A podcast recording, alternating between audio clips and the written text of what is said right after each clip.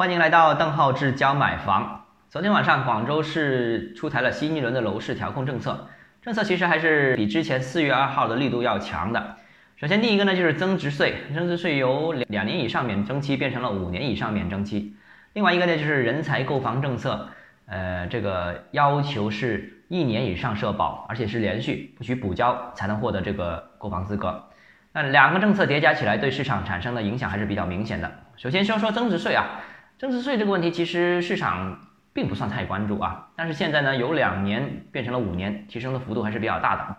尤其是一手房市场啊，现在一手房很多都是卖期房，呃，很多都是一两年之后再交房的。如果等出房产证，可能要两到三年，那两三年再加上这个五年，那所以加起来就很长时间了。你有可能要七到八年之后就买房啊，七到八年之后才能享受到这个增值税的优惠，那这个时间就太长了啊。对于一些呃想短线买房啊、短线赚钱的一些炒家而言，它如果不是长线持有，它的购房成本也会有一定程度的提升，所以肯定是受到一定影响的。另外一个呢，就是人才购房政策，人才购房政策这个呢，主要冲击的应该是南沙、黄埔这些区域。其实这些区域过去一年时间呢，也受惠于人才政策，大量的一些人才购房啊，就进入了这些区域。当然，这里面也夹杂了一些以人才名义购房，但是其实是投资的一些外地的客户进入到这个市场。那现在这个政策呃算堵了这个漏洞，必须要在本区缴纳一年以上社保才能具备这个购房资格。那对于很多。纯粹的投资者而言，可能就不会考虑这个方案了，因为很多楼盘本身就不接受说，哎，要等一年之后再网签，等你交了一年社保之后再网签，时间太长了啊，短一点还可以接受。很多房地产项目都要计算资金的回笼时间，一年时间对于他们来说太长，所以很多都不接受。其次，对于这些投资客而言，要先缴纳一年这个以上的社保再买房，时间也有点久啊，而且呢，这个一年之后市场是什么情况也很难说。所以这个政策本身也会吓退一部分外地以人才资格这个名义进入到市场的这一批投资客，所以也会起到一定的阻拦的作用。那相信这个政政策出来之后呢，对于之前受惠的这些区域呢，比方说南沙、黄埔啊，会起到了一定的抑制的作用。那这次新政呢，我觉得呢，最受伤的应该是增城了。增城其实在广州楼市当中，过去一段时间虽然成交有所放大，但房价基本上是没涨过的。所以很多网友都吐槽说，哎，这个行情好像准备开始，哎，刚准备开始就结束了啊！所以增城未来一段时间可能压力还是比较大。一方面库存比较多，另一方面呢，后续的工地也比较多，也受到了新政调控，所以呢，这个压力还是比较大的。那另外呢，像这个从化、花都这两个区域呢，就呃完全是没有新政呃覆盖的。那所以这两个区是算是逃避了这个新政的这样一个影响。但是是不是呃利好呢？我觉得也算不上。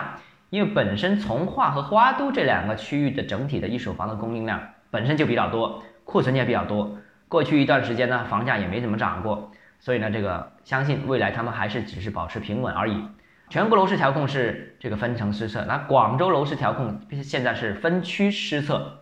不同区域之间呢采取了完全不同的政策啊，还是比较有效的啊，也比较有趣，由分层施策变成了分区，逐步的细化。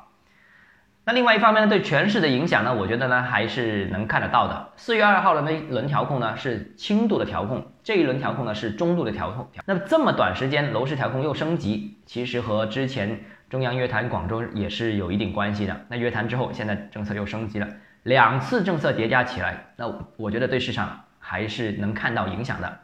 我我个人预计，未来一段时间广州的楼市可能会继续进入一个观望期啊，大概也就是一个月左右吧，之后。广州的市场仍然会继续往前发展，只不过呢，就是过去一段时间房价是较快上涨，那未来呢，可能广州的房价会进入一个慢速上涨的情况。至于说广州房价会不会跌，或者说像黄埔、南沙这些会不会跌呢？我个人觉得这个基本上不太可能跌，因为毕竟广州这些人人口进入比较多的城市，对住房的需求还是很旺盛的，再加上目前这个阶段宽松货币政策对于整个资本市场的一个支持，资产价格。呃，仍然能保持上涨，所以只会是从快涨转入慢涨，下跌基本上是不可能的。另外，这次新政之下，哪些地方最受惠呢？啊，其实最受惠的应该是佛山了啊。佛山这个最近一段时间，呃，先出了一个高价地，然后轮动又轮动到佛山，再加上广州现在调控政策升级，又会导致部分的广州购买力转移到佛山，所以佛山现在是多重利好集中在一起啊，呃，相信未来一段时间佛山楼市会继续高歌猛进。呃，当然了，呃，利好太多，那价格往上走就不奇怪了。但是利好太多，价格往上走得太快，也并非好事，最终也会引来调控。哎，不过这个也说明大家都看好佛山市场，如果真的要进入出手的话，可能还得抓紧了。好了，今天节目到这里啊，如果你个人购房有疑问，想咨询我本人的话，欢迎加入邓浩志教买房六个字拼音首字母小写这个微信号，我们明天见。